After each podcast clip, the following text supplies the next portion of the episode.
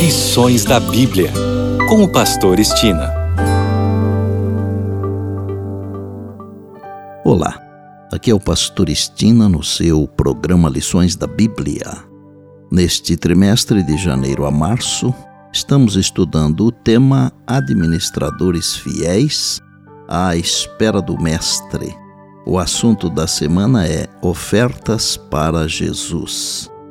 Vamos iniciar com o verso para memorizar durante a semana que está no Salmo 116, versos 12 a 14 e diz: Que darei ao Senhor por todos os seus benefícios para comigo? Tomarei o cálice da salvação e invocarei o nome do Senhor. Cumprirei os meus votos ao Senhor na presença de todo o seu povo. Na semana que passou, estudamos sobre o dízimo e nesta semana vamos tratar sobre ofertas.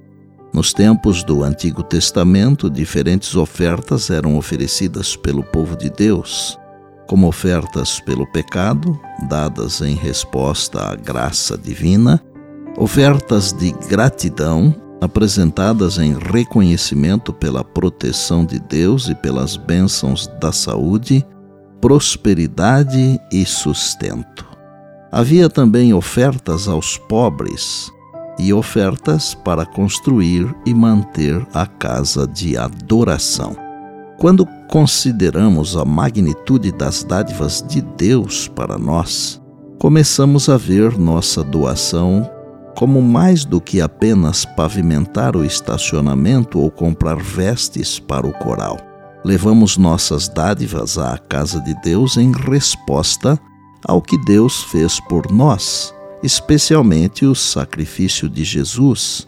Em 1 João 4,19 está escrito: Nós amamos porque Ele nos amou primeiro.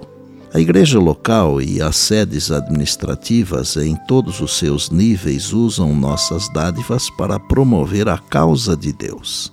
Nesta semana revisaremos o que a Bíblia diz sobre as ofertas como parte de nossa administração dos negócios de Deus na terra.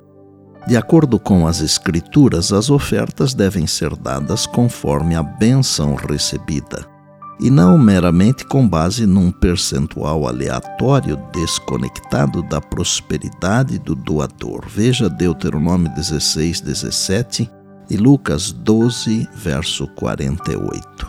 Além disso, desde o Antigo Testamento, embora as ofertas fossem voluntárias, elas também eram indispensáveis nas grandes festas de adoração, nas quais não era permitido que o adorador comparecesse perante o Senhor de mãos vazias, está em Deuteronômio 16, 16 supremo amor por Deus e abnegado amor mútuo. Esse é o melhor dom que nosso Pai Celestial pode conceder. Esse amor não é simplesmente um ímpeto, mas um princípio divino, um poder permanente. O coração não consagrado não o pode criar ou produzir. Ele é achado somente no coração em que Jesus reina.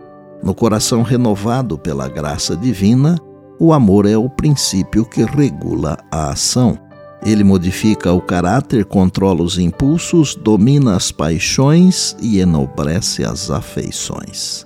Esse amor, cultivado no coração, torna a vida agradável e derrama influência enobrecedora ao redor.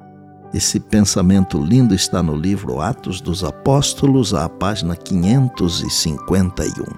E por bondade, lembre-se sempre das palavras de Jesus: Passará o céu e a terra, porém as minhas palavras não passarão. Eis que venho sem demora. Bem, amanhã tem mais, se Deus assim nos permitir. E disse Jesus: Examinais as Escrituras, porque julgais ter nelas a vida eterna. E são elas mesmas que testificam de mim, João 5,39. Eu sou o Pastor Estina e este é o seu programa Lições da Bíblia, diariamente com você, pela graça e misericórdia de Deus.